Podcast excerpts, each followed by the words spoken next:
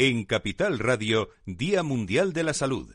Personas y empresas del mundo de la salud en directo, con la colaboración de ASPE, Patronal de la Sanidad Privada en España, e IDIS, Instituto para el Desarrollo e Integración de la Sanidad.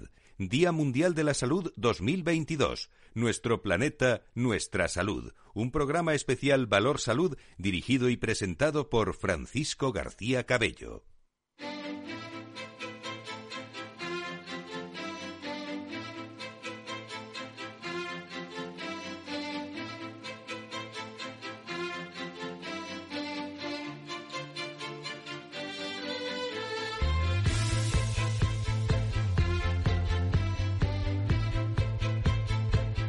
Día Mundial de la Salud en Capital Radio. Nuestro planeta, nuestra salud. Personas y empresas del mundo de la salud en directo con Francisco García Cabello.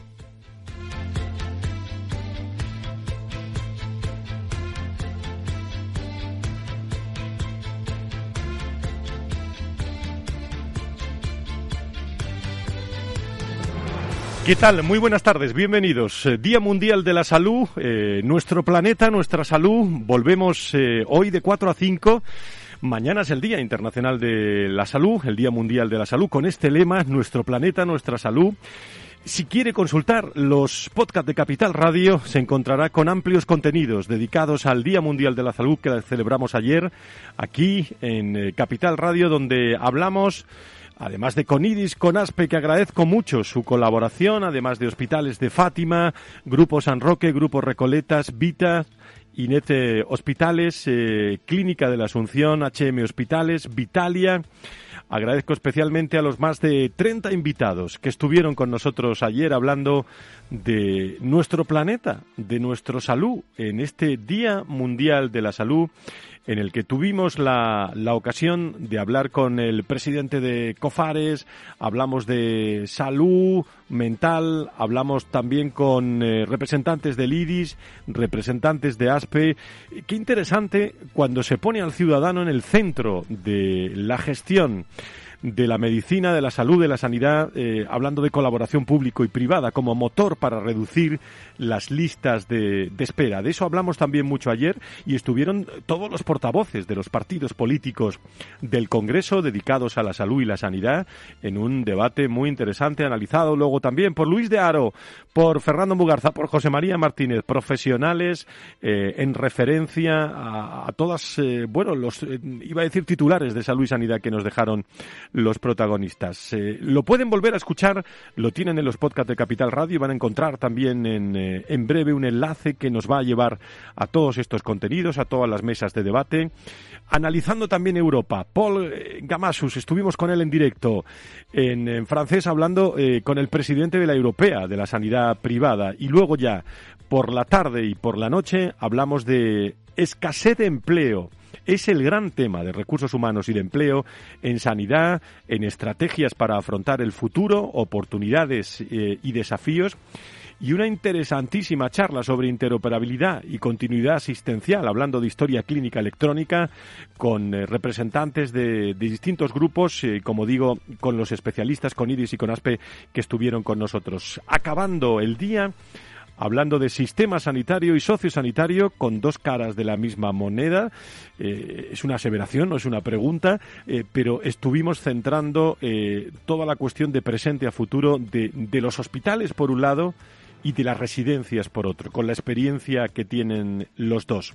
Enseguida, hoy, a debate la tecnología y la la, la, tecnología y la biotecnología, quería decir, palancas de la nueva medicina que van a ser protagonistas hasta las 5, las 4 en las Islas Canarias, en un día en el que, eh, o mejor dicho, una tarde en el que la ministra de Sanidad, Carolina Darias, ha propuesto eh, de forma explícita ya a las comunidades autónomas, se está celebrando la interterritorial, retirar el uso de las mascarillas en los espacios interiores.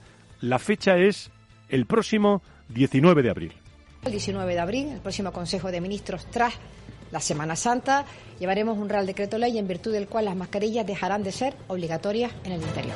Lo ha dicho la propia ministra, eh, el, comienzo de la interterritorial, sabremos más, eh, más detalles El último informe lo recuerdo de posicionamiento de la ponencia de alertas, planes de preparación y respuesta sobre el uso de mascarillas en espacios interiores. Destaca la necesidad de que el uso de la mascarilla solo eh, sea obligatorio para trabajadores y visitantes de centros asistenciales, personas ingresadas, cuando estén en espacios compartidos, fuera de su habitación o en centros sociosanitarios y en el transporte público. Eh, también se aconseja no utilizar la mascarilla por parte de los alumnos en el ámbito escolar y realizar un uso responsable de la misma entre la población vulnerable en cualquier situación en la que tengan contacto prolongado con personas a distancia menos de metro y medio y profesores con factores de vulnerabilidad. Es la noticia de, hoy, el, anuncio a partir del 19 de, abril, bueno, después de, de Semana Santa. Ayer eh, aquí en directo y antes de la interterritorial, el propio consejero Escudero nos hablaba y nos adelantaba quizás algo con estas palabras.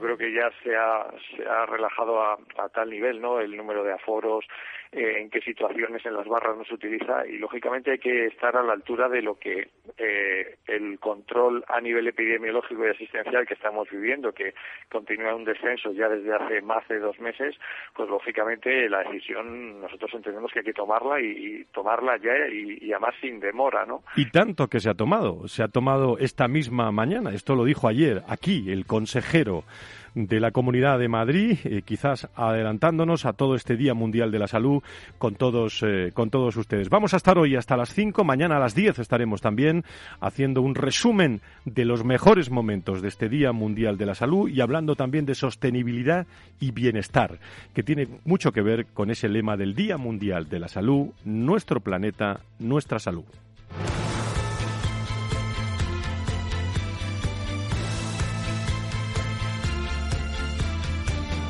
Día Mundial de la Salud en Capital Radio. Nuestro planeta, nuestra salud. Personas y empresas del mundo de la salud en directo con Francisco García Cabello. Hoy tecnología y biotecnología. ¿Son palancas? Eh, podría ser una pregunta de las nuevas eh, o de la nueva medicina. Fernando Mugarza, lo conoce todos ustedes. Eh, doctor Mugarza, director de desarrollo del, del, IDIS. Querido Fernando, ¿cómo estás? Muy buenas tardes, bienvenido. Muy buenas tardes, es un placer estar en esta mesa. Muchísimas gracias por, todo, por todo el apoyo de todos los equipos de, de IDIS, de ASPE, coordinados y todas las personas que están hablando. Muy interesante ayer interoperabilidad, por cierto. Así es que, bueno, que está ahí en primer plano también. Muchas veces no sabemos eh, cómo definir el concepto, pero sirven estos días mundiales de la salud y estas mesas de, debate para aclarar muchas cosas. ¿eh? Muy bien, pues eh, saludo también a esta hora a Antonio Quintana Lara, gerente de relaciones con inversionistas de, de Kunsen. muy buenos, muy buenas tardes, Antonio. Muy buenas tardes. aquí no te veía con la pantalla. Efectivamente, muy buenas tardes y muchísimas gracias por la invitación. Muchas gracias por estar con nosotros también. A Carmen Alaez, adjunta a la Secretaría General de FENIN. Carmen, ¿cómo estás? Muy, muy buenas tardes, bienvenida. Buenas tardes, muchas gracias. Muchas gracias a Carlos eh, Illana, manager de producto de GMV. Eh, querido Carlos, ¿cómo estás? Bienvenido. Muy bien, buenas tardes. Encantado de estar aquí con vosotros. Muchísimas gracias también al doctor eh, Vergés, eh, presidente CEO de la Fundación Internacional de Artrosis, o AFIS, eh, para que no se me olvide. Eh, doctor Vergel, Vergés, muy buenas tardes, bienvenido. Muchas gracias, Francisco, muy amable por invitar a los pacientes a a este, programa. Muy agradecido. Muchísimas gracias por estar todos con nosotros. Eh, completa eh, esta mesa de debate José María Castellano, director científico de la Fundación de Investigación de HM Hospitales, que doy también eh, las, las buenas tardes. José María, ¿cómo estás? Muy buenas tardes. ¿Qué tal, Francisco? Muchísimas gracias y enhorabuena por la cobertura que habéis realizado estos días. Muchísimas, muchísimas gracias a todos. Gracias por estar en directo. Eh, nos vamos a ir prácticamente hasta las 5 de la tarde. Fíjese si tenemos tiempo de reflexionar todos sobre la tecnología y la biotecnología, palancas de la nueva, de la nueva medicina. Yo les pido a todos ustedes una ronda eh, rápida, a todos los invitados, y a partir de ahí, de esa ronda, como hacemos en todas las mesas, debate, nos interrumpimos, eh, intervenimos todo lo que, lo que ustedes quieran. Una transformación de la tecnología y la biotecnología, eh, bueno, una transformación digital que ha sufrido un gran impulso notable motivado por, por esta pandemia, que ha puesto no solo en jaque muchas veces, sino en valor eh, a la tecnología y a la biotecnología. Yo les preguntaría por los retos, por las palancas, cuáles son esas palancas que tienen que aparecer en primer, eh, en primer plano. Empiezo por ti, Carmen, que te tengo, te tengo aquí a la derecha. Muchísimas gracias a todos y bueno por la oportunidad aquí en representación del sector de tecnología sanitaria, que yo creo que también es una de las palancas de esta transformación. Eh, desde luego la pandemia todos sabemos que nos ha puesto de manifiesto que, que la ciencia, la economía y la salud van a ser tres conceptos siempre muy ligados e interdependientes. Y de ahí la importancia de construir un sistema sanitario que esté, cuya pilar y valor fundamental sean la ciencia y la innovación y nuestro sector de tecnología sanitaria es el que va a permitir un poco transformar los procesos asistenciales, mejorar los resultados en salud, etcétera. Y bueno, sí, tenemos muchos tipos de ciencias, de nuevos desarrollos, la combinación de áreas como pueden ser la biotecnología, la bioingeniería, la inteligencia artificial, la nanotecnología, el diagnóstico no invasivo, la cirugía robótica, todo eso que todo siempre estamos oyendo hablar, pues van a ser algunos ejemplos de la innovación que, nuestro sector va a poner a, disposición del sistema sanitario. Y bueno, la, y esta actual oleada que tienen las novedades tecnológicas y terapéuticas y todas aquellas que están por venir y que no nos podemos ni imaginar de lo que pueden producir van a desempeñar un papel clave para eh, cambiar y para acceder a un nuevo modelo de atención sanitaria. Al final tenemos que ir a lo que llamamos siempre la salud inteligente o el smart health. Es decir, que tenemos que mejorar la forma de prestar los servicios de salud de manera más ágil, más personalizada, con mayor implicación de los pacientes, con mejores resultados en salud. Es decir, tenemos que ir hacia una medicina preventiva, predictiva, personalizada y humanizada, no lo olvidemos, porque puede ser basada y puede mejorarse mucho más porque puede estar basada en las personas, en sus patologías y en sus necesidades. Entonces, bueno, la tecnología nos va a facilitar eso. Así que, bueno, yo creo que como primera. La humanización, que es un tema que ha salido en varias mesas, eh, especialmente en estos momentos de, conflictos bélicos que tienen mucho, mucho que ver. Ayer hablaba en Europa el representante europeo de, esto. Eh, es la reflexión, la reflexión de, de, la secretaria general de la adjunta, la secretaria general de FENIN, Carmen eh, Alaez, y le pido la primera reflexión a el doctor eh, Vergés eh, en representación también de la Fundación Internacional de Artrosis. Sí, pues muchas gracias, Francisco. Bueno, para nosotros, eh, primero agradecer, como te decía, que estemos aquí como pacientes. la UAFI, somos la Fundación Internacional de la Artrosis y representamos alrededor de 7 millones de pacientes en España y unos 140 millones a nivel internacional. Y además también soy presidente de ACOSAR, que es la Asociación Española de Mujeres con Osteoporosis, que somos alrededor de 3 millones de pacientes en España. Saben ustedes que con su voz están todos aquí, ¿eh? Sí, sí, sí. Eh, digo, están todos alrededor de esta mesa de debate. Sí, sí, sí, perfecto. Eh, entonces, bueno, representamos a 10 millones de pacientes, ¿no? Por tanto, primer punto, agradecimiento a estar aquí presente en esta tabla, en esta mesa tan importante, ¿no? Y con tantos expertos. Los pacientes tenemos que estar eh, a favor totalmente de lo que es la, la tecnología, ¿no? Y las nuevas tecnologías tienen que estar el proceso asistencial y además además tienen que estar ya en, diferentes niveles, ¿no? En fases tempranas, lo que es la prevención, ¿eh? Ten en cuenta que España, yo siempre digo en buen sentido que es un país que es el país, dijéramos, donde geriátrico de Europa, ¿eh? ¿Vale? Esto es un concepto muy importante porque en España pues tenemos toda esta patología crónica. España es un país que afortunadamente gracias a la sanidad que hemos tenido y a los medicamentos, si se, si se utilizan bien, y la alimentación, pues tenemos una población la más envejecida de Europa, ¿eh? la segunda del mundo. ¿eh? Eh, y cada vez más pues vienen gente de, Europa a, vivir a España. Por lo tanto, el tema de la fragilidad, osteoporosis, artrosis, pasa a ser de una importancia capital. deciros como un dato, por ejemplo, pues que en España tenemos pues 18.000 personas centenarias. Por lo tanto, la hay una gran, ha habido una, un gran crecimiento de la población mayor y va a ir a más. ¿eh? Por ejemplo, en artrosis, eh, la población española en 20 años se ha duplicado los pacientes con artrosis. Por tanto, toda esta tecnología que estamos totalmente a favor tiene que basarse fundamentalmente, entendemos, en la prevención, en el, diagnóstico preciso. Os pongo un dato, por ejemplo, nosotros eh, hemos publicado pues, que en España, en la encuesta Cavipa, que presentamos hace poco en el Senado, pues la media que tenemos en España para diagnosticar la artrosis es de tres años cuando es una cosa que en un día se podía diagnosticar. Por lo tanto, aquí tenemos mucho recorrido a hacer. tenemos que hacer los diagnósticos precoces, ¿no? Para poder, dijéramos, ayudar a la gente y, y incluso para reducir el coste de la enfermedad, ¿no? Por lo tanto, aquí, importante el diagnóstico preciso. Por supuesto, la tecnología tiene que ser importante para el tratamiento, etcétera. Por lo tanto, estamos totalmente a favor, los pacientes, de, esta innovación y que se ha de hacer inversión en el Sistema Nacional de Salud, esto está claro. Eh, en estos últimos años, por desgracia, no se han hecho las inversiones que se deberían de hacer desde nuestro punto de vista, lo cual quiere decir que tenemos un déficit de, de, inversión en lo que es la tecnología sanitaria y debemos, debemos de mejorarlo, ¿no?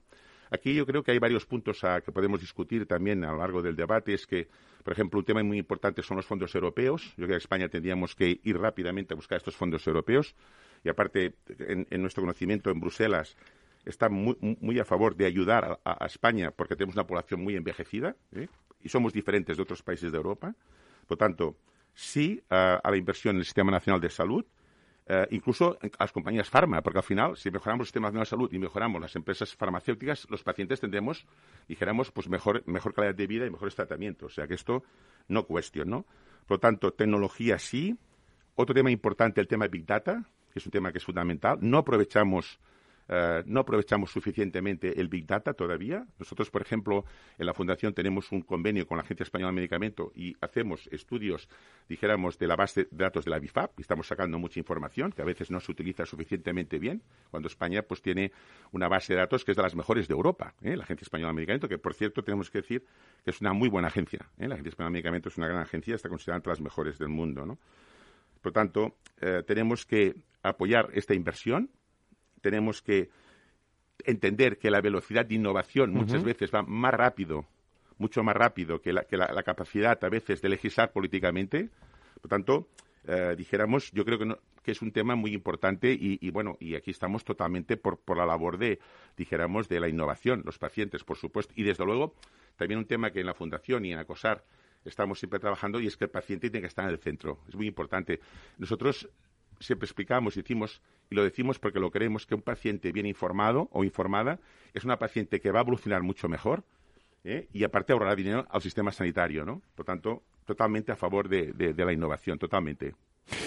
Muy bien, pues eh, primera ronda que estamos haciendo con todos nuestros invitados, gracias al doctor Vejes. Le pregunto también al doctor Castellano, José María Castellanos, que es director científico de la Fundación de Investigación HM Hospitales, dónde están estas palancas, eh, esos retos de, de la nueva medicina, tecnología, biotecnología. Primeras opiniones, doctor Castellano. Bueno, eh, la investigación, la innovación, la tecnología eh, lo ponemos en, el centro del grupo HM para, para, como un vehículo, como una herramienta para llegar al máximo nivel de asistencia clínica a los pacientes. No piensa que muchos pacientes oncológicos, por ejemplo, de no haber ensayos fase 1, eh, pues no tendrían opción de, tratamiento eh, más allá de las que le, ofrecen los protocolos clínicos en cada momento. ¿no? Por tanto, eh, la investigación clínica es, es, es, es, un paso hacia el futuro de lo que probablemente serán las guías clínicas de los próximos 5 o 10 años. ¿no? Entonces, aquí se genera un círculo vicioso, como digo, como un vehículo para aportar un tratamiento excelente a los pacientes, pero para un grupo privado como el nuestro nos permite también acceder y ser atractivos para atraer al máximo talento nacional e internacional para que compaginen los, los, grandes clínicos investigadores de nuestro país, que hay muchos y muy buenos, esto también hay que, hay que decirlo, eh, compaginen su, su, su, su labor asistencial con su labor de investigación, con su labor académica y con su labor docente. HM es un grupo hospitalario, eh, fuimos el primer grupo en Madrid en, acreditarnos y hoy, esta mañana mismo, nos han acreditado el residente en cirugía general en la Comunidad de Madrid, por lo tanto eh, estamos encantados y seguimos avanzando. Y como digo, eh, esto es bueno. Enhorabuena por esa noticia, que es muy interesante para el grupo. Sí, señor, y mucho que lo hemos peleado además. O sea que estamos encantados. Por tanto, insisto, esto es, es, es, es un poco lo que debería estar en el centro de un sistema um, de salud donde uh, el cuidado asistencial de excelencia tiene una base que no se puede separar, que no se puede entender sin la investigación hospitalaria. Y aquí investigación hospitalaria tiene varios campos, ¿no? La investigación de ensayos clínicos, fase 1, fase 2, fase 3, clásica que se hace, y aquí en el grupo HM este año hemos también batido récords en número de pacientes reclutados y, número de estudios que hemos llevado a cabo. Más de mil pacientes en 259 ensayos clínicos en el 2021, que es un volumen altísimo. Pero también, como decían mis, mis compañeros de mesa, eh, estamos viviendo una revolución digital. Nunca antes habíamos tenido tantos datos ni tanta capacidad de análisis que nos va a permitir ser mucho más eficientes y mucho más eficaces en a quién tratamos, en qué momento, con qué tratamos, cuál es el régimen más eficaz y más seguro y, el más coste eficiente en, un mundo sanitario en el que cada vez hay pacientes más complejos, más volumen y tenemos que aprender a, racionalizar y, sobre todo a ser muy, muy eficaces con los pacientes. Y el dato nos va a, seguro va a ser una, herramienta que por primera vez además en la medicina va, a cambiar eh, transversalmente el sector. Antes podía llegar alguna innovación, puntual que cambiara eh, pues la forma de estudiar las arterias coronarias, por ejemplo, pero el dato va a cambiar todo el sector, de principio a fin. Y nosotros, por ejemplo, y acabo ya, un buen ejemplo de nuestra, nuestra actitud ante los datos fue eh, el, 25 de abril del 2020, el Grupo H en hospitales se convirtió en el primer grupo a nivel mundial, eh, mundial en compartir un dataset en abierto eh, sobre el, episodio de hospitalización de en aquel momento unos 800 pacientes, incluíamos imágenes anonimizadas, todo anonimizado, por supuesto, pero incluía imágenes, analíticas, tratamientos, estancias, eh, estancias en UCI, outcomes, etcétera. Esta base de datos se ha ido compartiendo con la comunidad internacional, más de 400 instituciones por todo el mundo, y se ha ido actualizando hasta que a día de hoy tenemos datos de unos 5.000 pacientes y esta base de datos se ha integrado en algún proyecto europeo que en este momento tiene una de las tres bases de datos más grandes de Europa de pacientes COVID y también hemos propuesto algoritmos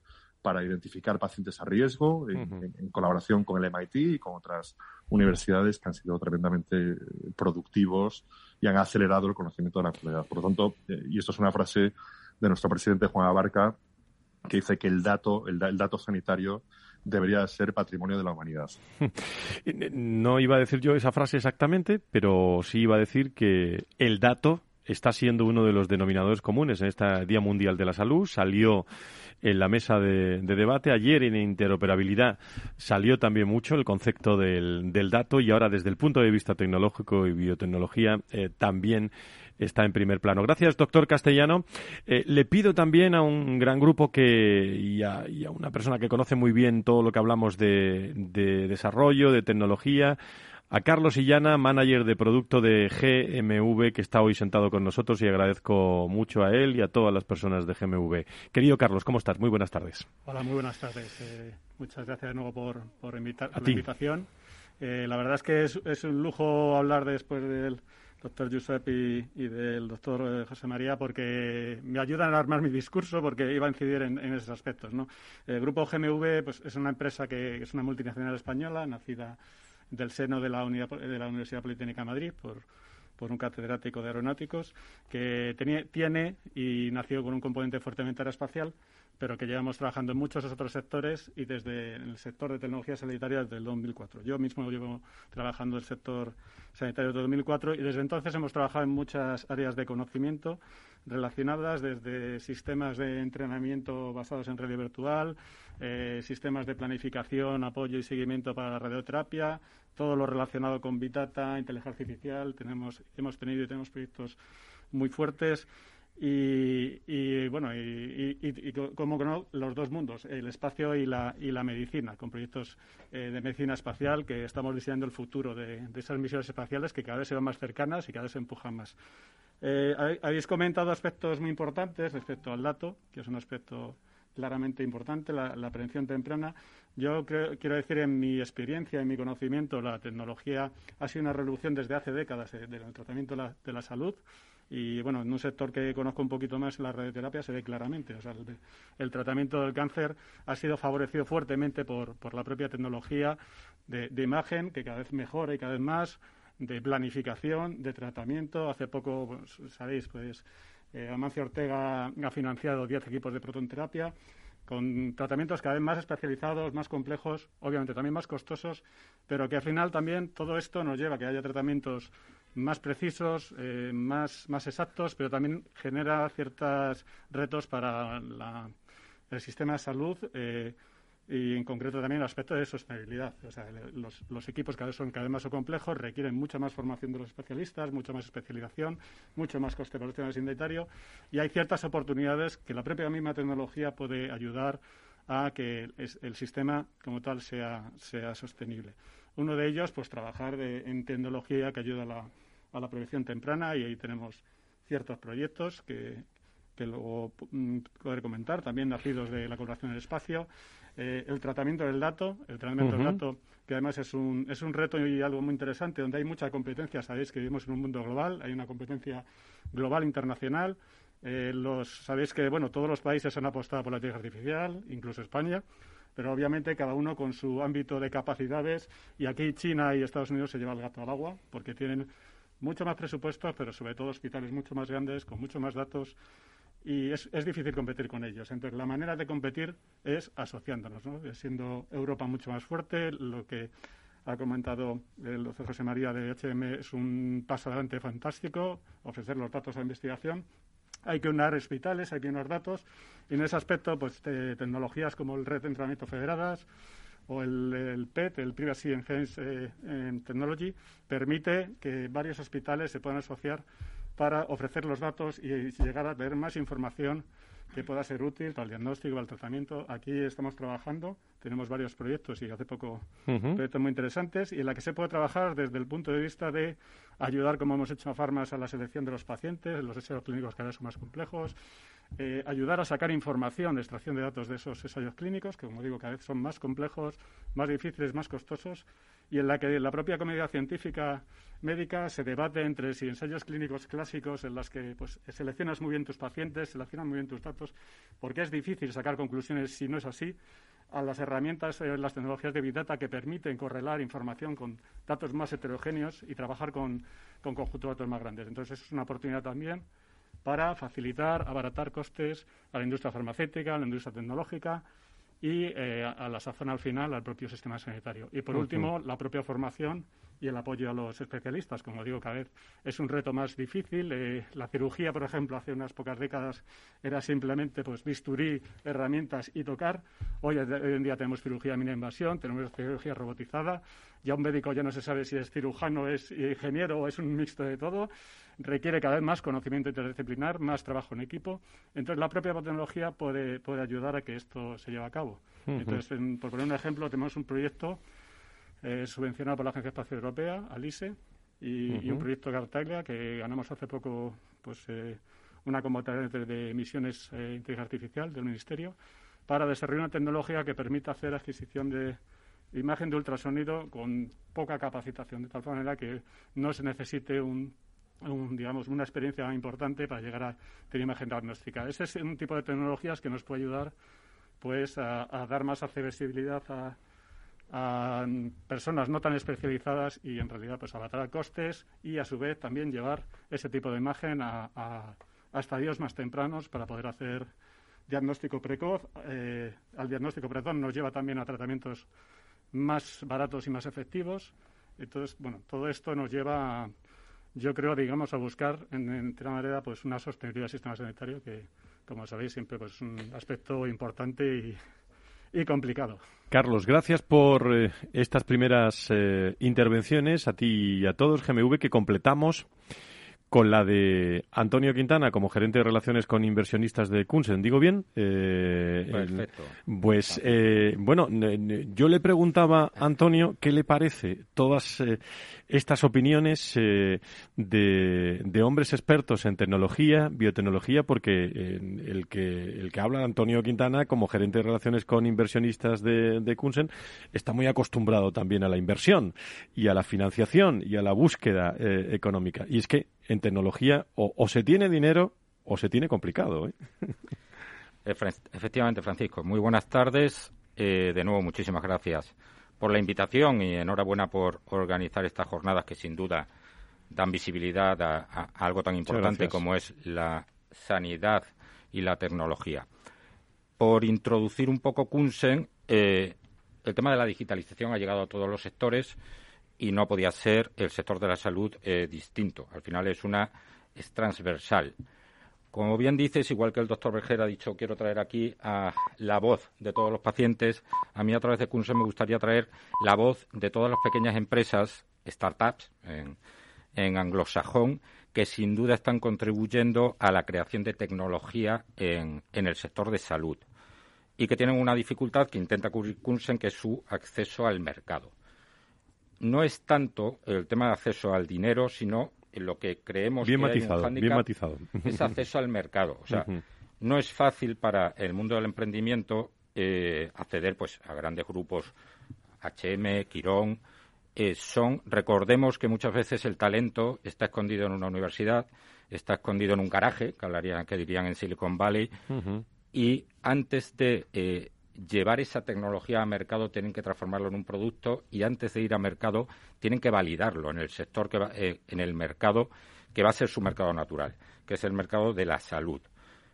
Todo esto nace de un concepto porque hablamos de digitalización y hablamos efectivamente de big data, inteligencia artificial, en salud hay un concepto que yo creo que recoge muy bien la situación de la tecnología en el sector salud, como es el concepto de hospital líquido. O sea, los servicios de, de la salud, primero son, las necesidades de salud son ilimitadas, con lo cual no se pueden encuadrar en las cuatro paredes de un hospital, por muchos metros cuadrados, entre otras cosas porque es ineficiente. Las soluciones de salud son ilimitadas, los recursos materiales de salud, si lo encuadramos en cuatro paredes, son limitados. El concepto de hospital líquido lo que viene es a intentar sacar los servicios de la salud fuera de lo que es el edificio físico del hospital. Y para eso necesita, esto es como un gran eh, castillo que necesita muchas APIs que vayas integrándolas, porque no tiene por qué un grupo de la salud tener todas las soluciones de tecnologías in-house. Hay mucho talento fuera que pueden aplicarlo, pero esa tecnología que está desarrollada muchas veces por pequeñas empresas no tienen acceso ni al capital ni sobre todo al mercado. ¿Qué intentamos hacer en Kunsen? De, las de la mano de ASPE, al que agradecemos además su, colaboración activa, es uno, recoger las necesidades de tecnología, y lo hemos hecho a través de una encuesta a los miembros de, de, ASPE, que necesitan el sector en términos de tecnología.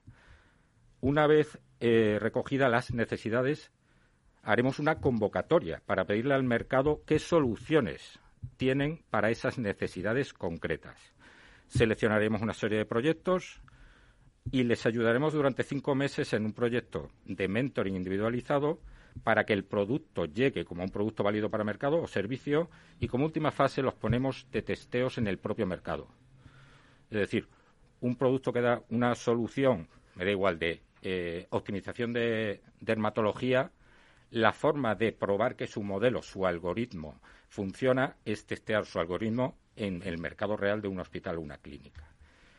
Ese creemos que es un hándicap que ahora mismo el mercado debe acometer y Kunsen ha sido creado y con la ayuda, insisto, de ASPE para cubrir esa necesidad. Por eso eh, aprovecho las, las, palabras del doctor Bejer e intento traer aquí eh, el mundo, la voz del pequeño emprendedor donde sin duda hay un talento oculto brutal, y eso lo hemos recogido porque ya hemos hecho una primera convocatoria tremendamente exitosa, y traer aquí a colación y darle visibilidad al pequeño startupero, emprendedor, lo que ha sido una pyme de toda la vida, con base tecnológica, pero que seguramente todavía no tenga la contundencia como para posicionarse con los grandes actores del mercado. Y que a raíz de la pandemia, Antonio, me da la impresión que, se ha incrementado eh, las ganas de estar en el, en el entorno de la salud y de la sanidad. Digo, como eh, nadie avisa que vamos a tener una pandemia, pero también es una oportunidad eh, para muchas pequeñas y medianas empresas que se dedican a esto. Sin duda, y ahí vemos el desarrollo. Primero, yo creo lo que se ha acelerado es la necesidad del propio sector de integrar, donde antes estaba el número 2, 3, se ha de repente todas las soluciones de digitalización, sobre todo vinculadas a comunicación. O sea, ha sido un drama la pandemia en términos de vidas humanas, por supuestísimo, pero también ha sido un drama en términos de soledad. Y ahí ha habido muchas, y hay que estar orgulloso de ellos, soluciones españolas sin tener que, que recurrir a eh, sistemas americanos, donde además eh, el dato, tema importante, eh, puede viajar a otros países, sino que hemos conseguido desarrollar sistemas de comunicación españoles que han estado acompañando a nuestros mayores, tanto en hospitales como en residencias de mayores. Pues tu opinión eh, complementa un poco eh, toda, toda esta mesa que yo le pido a Fernando Mugarza, director de desarrollo de, del IDIS. Eh, bueno, Fernando, enseguida, dentro de un rato, vamos a, en segundos, vamos a empezar una tertulia abierta hasta las 5 sobre tecnología y biotecnología, que muchas veces no hay oportunidad en la radio de tenerla. Hoy, en el Día Mundial de la Salud eh, sí, ¿qué claves, con qué claves nos quedamos, en tu opinión, desde el IRIS de, bueno, de esas palancas de la nueva medicina? Muy bien, pues lo primero, lo primero pues agradecerte, Fran, y agradecer también a, Valor Salud y a Capital Radio que habéis hayáis tenido el detalle también de invitarnos. Enhorabuena por, por este Día Mundial diverso y extenso que estamos teniendo. Y luego, pues la verdad es que es un privilegio, ¿no? Estar aquí delante de expertos en el mundo, bueno, de los inversores, en el mundo de los pacientes, en el mundo de los investigadores, de los profesionales también, de la industria, como es lógico, y por supuesto, y a ti y a mí nos toca algo el tema de la comunicación, ¿no? además estabas hablando, Antonio, hace un momento de la importancia de la comunicación, ¿no? Bueno, yo creo que en definitiva aquí estamos para, para definir desde el punto de vista de la investigación, el desarrollo y la innovación cómo podemos contribuir a esa mejor sanidad que todos precisamos, deseamos y además anhelamos, ¿no? Queremos una mejor sanidad y para ello, indiscutiblemente, lo que hay que hacer es poner al día las constantes vitales de nuestro sistema sanitario en diferentes entornos, que es mejorable como todo. Recordemos que la Ley General de Sanidad viene del año 86 y, por lo tanto, lleva ya un transcurso y las cosas van cambiando y probablemente, pues lógicamente, habrá que acompasarla para afrontar los retos del futuro. En cuanto a lo que, a lo que decías hace un momento, el tema de las palancas, que os he estado escuchando atentamente, yo creo que lo primero de todo es acompasar un poco el paso, ¿no? Y, me explico para nuestros oyentes que acompasar el paso yo me refiero a los hechos y a los dichos. Los dichos son muchos, pero luego los hechos a lo mejor no van a la velocidad que sería necesario en el tema de la investigación, el desarrollo y la innovación. Y aquí, y aquí me explico, ¿no? Por un lado, en cuanto a la inversión, confiamos en los fondos, en los, por ejemplo, en los fondos que van a venir europeos, pero yo creo que tenemos que mirarnos también hacia adentro cuánto estamos dispuestos de nuestro PIB dispuestos a invertir precisamente para eh, ponernos al nivel de los países de nuestro entorno. Recordemos que a nivel general, no solamente en sanidad, sino a nivel general, España está, está apostando o está poniendo aproximadamente el 1,23, 1,24% de nuestro PIB, cuando otros países de nuestro entorno en investigación, digo, en general y transversal, están en cifras bastante, bastante mayores. ¿no? Por otro lado, yo creo que otra de las palancas, y lo hemos comentado en esta mesa, Fran, es el tema de la colaboración público-privada. Eh, la utilización de todos los recursos disponibles del sistema en aras a la investigación y el desarrollo. Y ahí, aquí está, en este caso, Carlos Illana, que nos acompaña, donde ellos desde GMV me consta que son eh, precursores, ¿no? Y además son referencia en Europa en proyectos colaborativos como puede ser Tartaglia, Alice, Dalen, Navify, Sior, etcétera, etcétera, ¿no? Por lo tanto, yo creo que el, tema de la colaboración público-privada también en innovación y en investigación, Antonio, yo creo que, eh, y tú lo, lo palparás, ¿no? Diariamente es muy importante. No podemos generar fronteras tenemos que procurar sumar esfuerzos, multiplicar voluntades, no dividir, no restar. Luego, eh, yo creo que es muy importante también aprender de las experiencias de éxito que nos vais a mostrar, por ejemplo, aquí en esta mesa hoy, ¿no? Y eh, estáis representantes muy cualificados para ello. Habéis apuntado un tema que me parece vital, que es el tema de la formación de los profesionales. Estamos en un cambio radical. Eh, el doctor Vergés lo ha dicho, estamos en un cambio radical y, por lo tanto, los profesionales sanitarios tenemos que amoldarnos también y, y acompasarnos también, valga la redundancia, porque has dicho la palabra al principio, con ese tema de la formación, ¿no? Y luego yo creo que también tenemos que aprender a que la I más D más en el área de salud y sanidad va de la mano de los mejores resultados de salud y de sanidad. Quiero decir, vivimos en un sistema sanitario muy presionado financieramente y desde el punto de vista asistencial.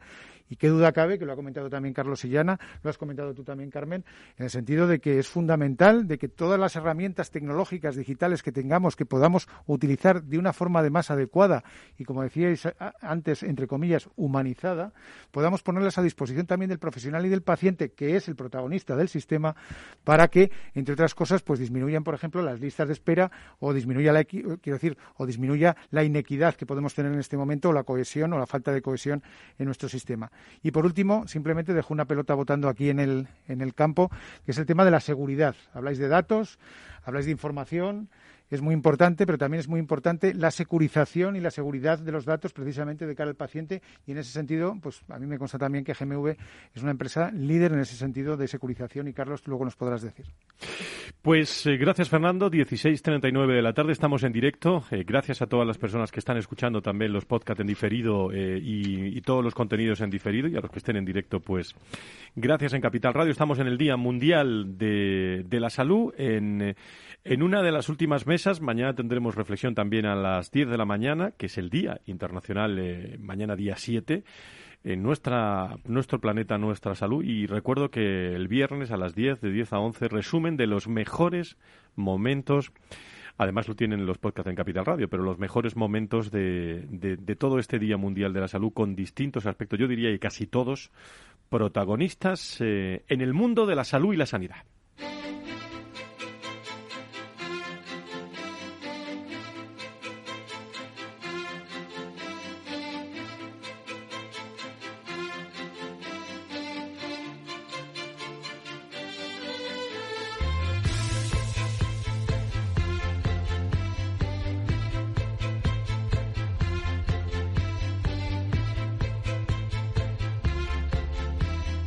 Y vamos hasta las 5, eh, las 4 en las Islas Canarias, ya tertulia abierta, ¿eh? eh con lo que ustedes quieran. Sí les pido brevedad para que puedan intervenir todos con eh, Antonio Quintana, con Carmen Alaez, con Carlos eh, Illana, con Josep Bergers, con José María Castellano, con Fernando Mugarza, expertos.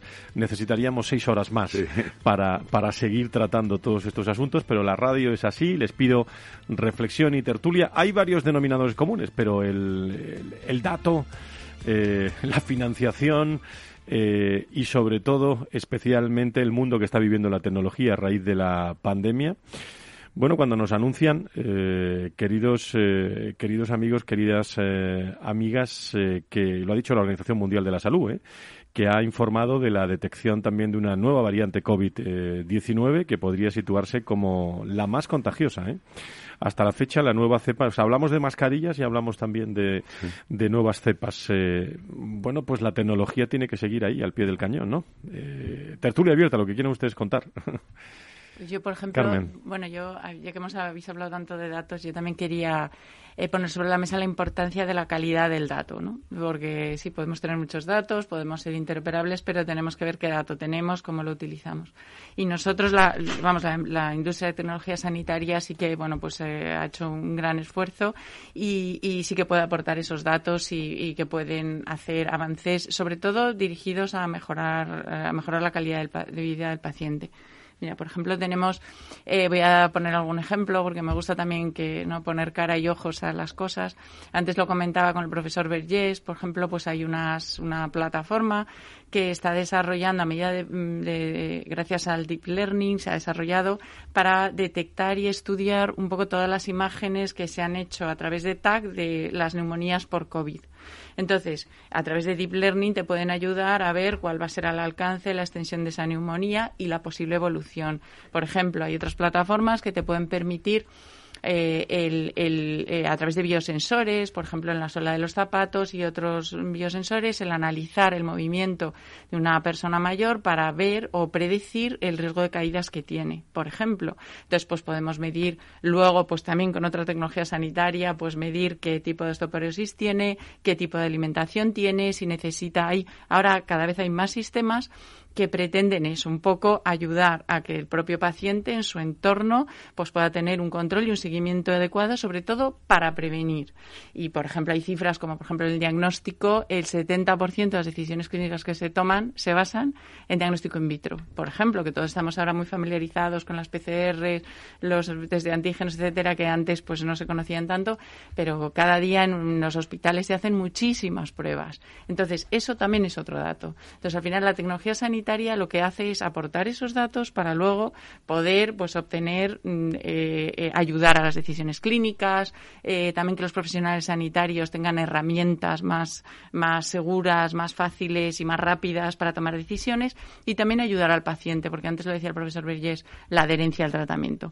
Nosotros, como FENIN, y hemos preparado un, eh, bueno, un proyecto que lo hemos presentado en todo lo, a nivel de ministerios, consejerías, que es la transformación del sistema sanitario y de la industria a, raíz de la, a partir de la economía del dato, que se, pasa, se basa un poco en eso, ¿no? Lo que pasa es que todo esto, pues hay que organizarlo, que es lo que nosotros esperamos, que a través de, de inversión, a través del PERTE de salud de vanguardia, que se ha puesto sobre la mesa, hace falta inversión. Vosotros lo decíais muy bien, el tema de la inversión. La nueva estrategia de, de innovación eh, estrategia española para hasta 2027 predice que se va a invertir como un 2,12%, ¿no? Desde el 1,23 que has dicho que llevábamos. Es que hay otros países europeos, Alemania, Suecia, que invierten un 3%. Entonces, toda esa inversión podrá hacer que todas estas pequeñas empresas que nosotros conocemos, startups que se esfuerzan tanto y que, y que, y que tienen tecnología que puede mejorar muchísimo la calidad de vida de los pacientes, pues pueda integrarse también y en el sistema sanitario si no lo incorporamos en el sistema sanitario y no facilitamos el acceso, de poco nos va a servir. Y para eso, y termino aquí la, esta reflexión, la compra pública es importante. Nosotros también eh, abogamos porque se haga una compra inteligente y se midan los resultados de todo eso que incorporamos. El dato también nos va a ayudar a eso. La digitalización nos va a ayudar a que podamos medir y ver, ah, pues mira, sí, realmente yo estoy utilizando más presupuesto, invirtiendo más, pero es que el retorno es mucho mejor. Voy a tener ahorros directos, indirectos y calidad de vida. Opiniones sobre esto. Nos quedan diez minutos. ¿eh? yo pido también, bueno, Margarita, totalmente de acuerdo con lo que dices, 100% de acuerdo. Y... Carmen, Carmen. Ay, perdón, perdón, no pasa nada. no pasa nada. no pasa nada. Perdona. Disculpa. ¿Eh? No, no, totalmente de acuerdo contigo, Carmen, 100%.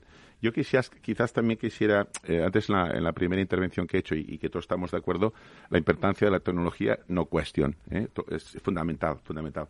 Pero también creo que es muy importante, por ejemplo, eh, también poner en la mesa, ¿no? que en España, por ejemplo, se invierte mucho en oncología y en cardiovascular y en el mundo, ¿no? Y, y es perfecto, es fantástico y se va a hacer. Pero yo estoy preocupado por el tema de la salud articular y todo el problema de envejecimiento, porque eh, ahí se invierte menos, ¿eh? dijéramos, a veces no se le da el valor que tiene. ¿eh? Yo creo que os comentaba al principio, España es un país pues que tiene cada vez más gente mayor, ¿no? Se ha invertido la pirámide poblacional, por lo tanto hemos de dedicarle recursos, ¿no? Por ejemplo, os pongo datos, ¿no? Nosotros, mm, más o menos el coste de la enfermedad artrósica en España hablaríamos de casi 5.000 millones de euros. Esto sin contar el tema de incapacidad laboral. ¿eh? Si contamos incapacidad laboral, que es la segunda causa de incapacidad laboral, probablemente pues multiplicaría. Osteoporosis estamos en, alrededor de los 3.000 millones. Datos, por ejemplo. en eh, el 2017 hubo 370.000 fracturas de prótesis, perdón, fracturas osteoporóticas. O sea que, imaginaros que cuatro campos como el Real Madrid o el Barça, ¿eh? me sigue igual. O sea, es brutal la cantidad de, problemas que tenemos en este sentido, ¿no? Y de prótesis, pues pensamos, de prótesis normal de artrosis, teníamos 120.000, 150.000. Eh, a pesar del gran esfuerzo que se está haciendo por la Administración Sanitaria para la artrosis, la osteoporosis, la sarcopenia, cuando nosotros hacemos encuestas a nuestros pacientes, pues resulta que hay un 50% que sí que están mm, contentos, pero hay un 50% que todavía dice, oye, pues no, estamos contentos, ¿no? Eh, me refiero. Y, entonces dices, ¿cómo puede ser que, nos, que gastamos tanto dinero y después resulta que algunos pacientes no están de acuerdo? Tenemos un problema, ¿no? Desde un punto de vista como pacientes, ¿no? Y yo creo que hay un tema que sí que es, independientemente de la investigación, y estoy totalmente a favor de la, de la I D y de la prevención, 100% a favor, hay un tema que yo creo que tenemos que ir con mucho cuidado, y de hecho ha salido aquí, que es el, tema, dijéramos, de la parte humanística. O sea, no hemos de perder nunca los profesionales sanitarios, dijéramos, el tema humanístico. A veces, a veces yo, lo digo, por ejemplo, en artrosis, yo, esta mañana, en la clínica solidaria que tengo aquí en Madrid, que visitamos a gente, pues por ejemplo, he visto, he visto una señora cuando la he ido a mirar en, en la camilla y voy rápido, ¿eh?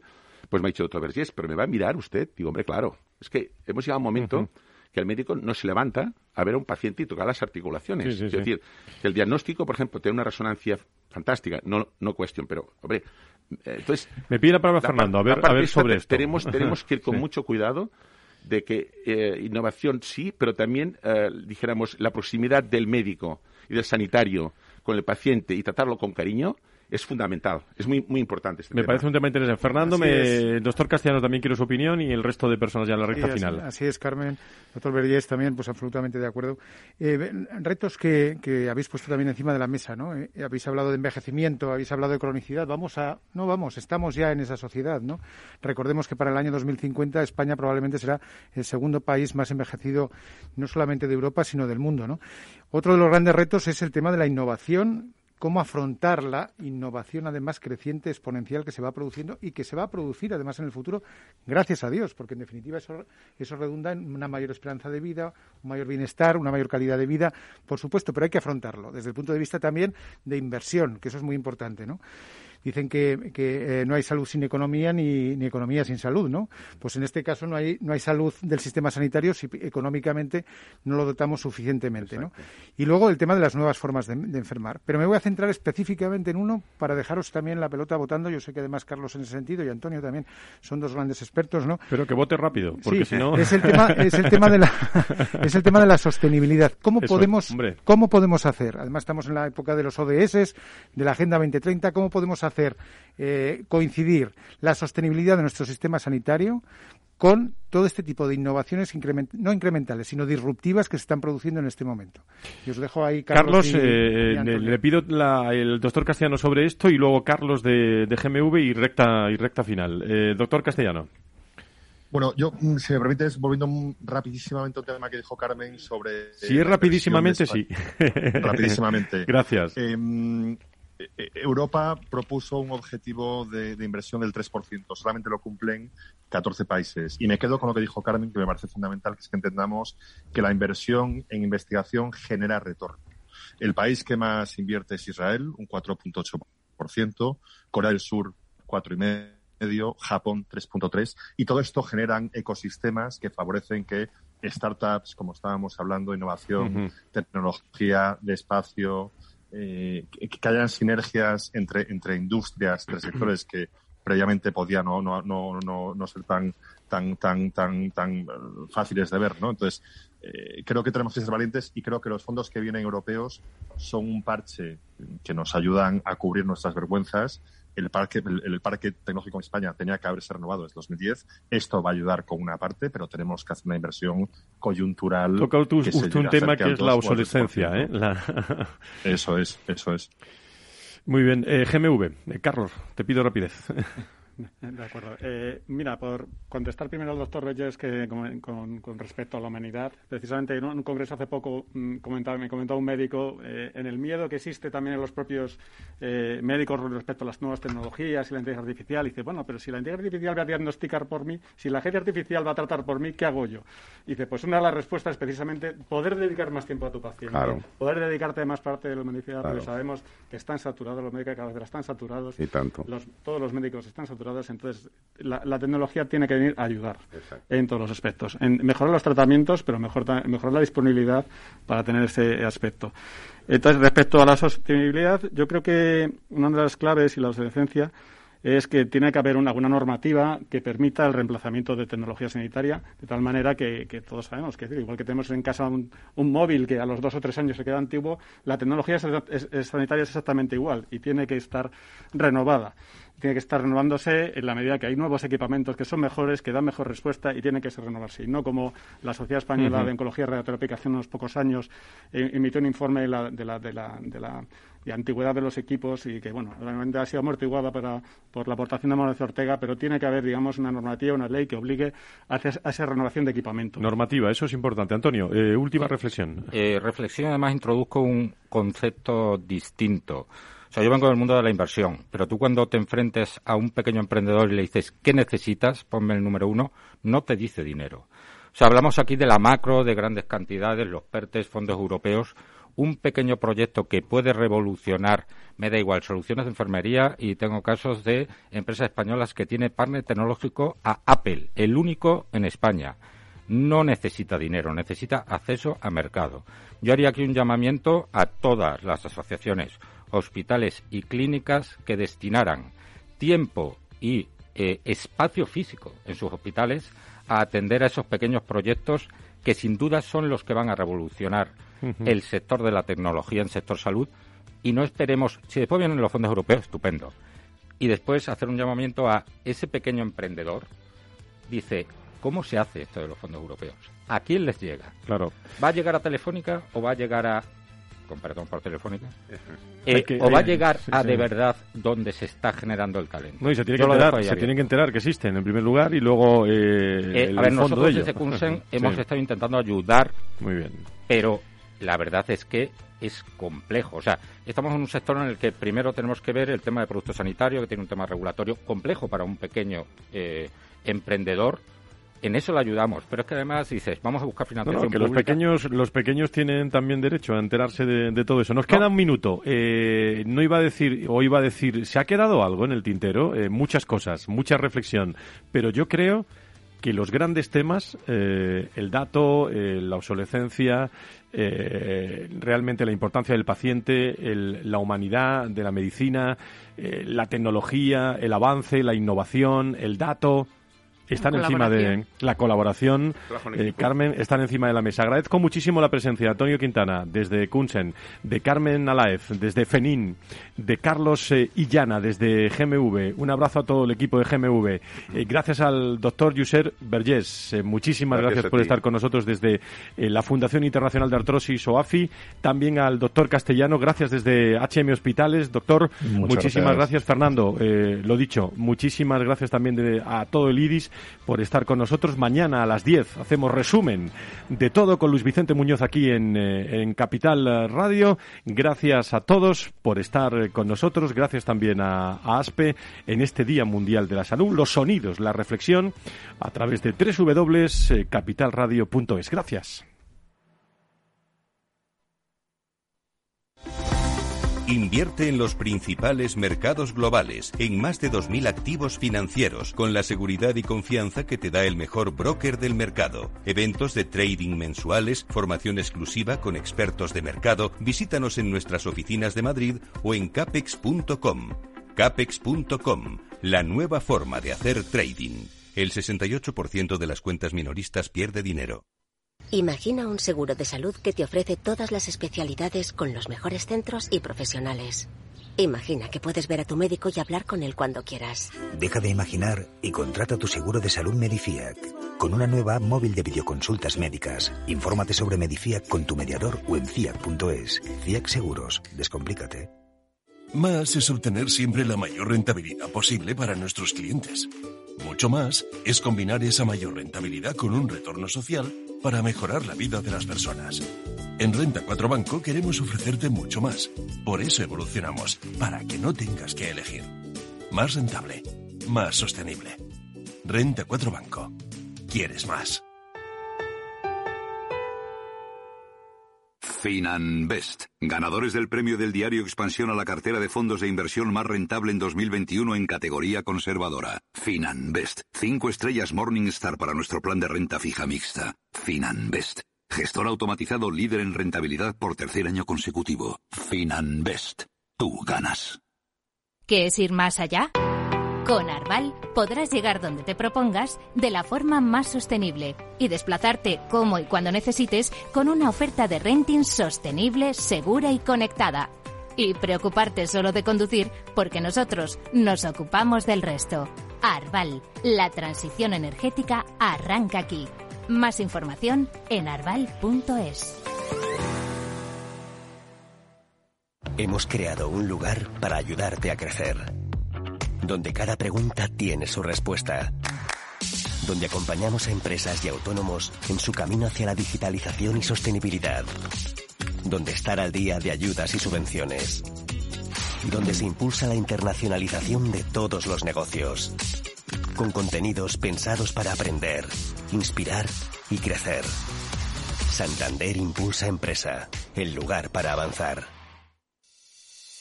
¿Te atreves a coger las riendas de tus inversiones? Caser Asesores Financieros te ofrece la oportunidad de unirte a un grupo de profesionales independientes. Tendrás a tu alcance todas las herramientas necesarias para disfrutar de un asesoramiento diferencial, con el respaldo de una de las aseguradoras líderes en el mercado. Caser Asesores Financieros, seguros de tu inversión. Contacta con nosotros en info arroba caserasesoresfinancieros.es o en el 91 762 3442. Número uno mundial en el ranking ESG de compañías eléctricas. Marca mejor valorada del sector. Primera opción del consumidor a la hora de contratar electricidad. Y ahora, ahora en Ola Luz, lideramos una revolución para transformar 10 millones de tejados en energía 100% verde para el mundo. Es la revolución de los tejados. Hola Luz. ¿Interesado en bolsa? ¿No quieres pagar comisiones? XTB es tu broker. Compra acciones y ETFs en cualquier mercado con 0 euros de comisión hasta 100.000 euros. Abre tu cuenta 100% online en solo 15 minutos. xtb.es. Riesgo 6 de 6. Este número es indicativo del riesgo del producto, siendo uno indicativo del menor riesgo y 6 del mayor riesgo. En Automatic nos encantan que las acciones sean seguras, sin riesgos. Mira hacia adelante. Invierte en el cuidado de tu cambio automático y rentabiliza con la experiencia del especialista en cambio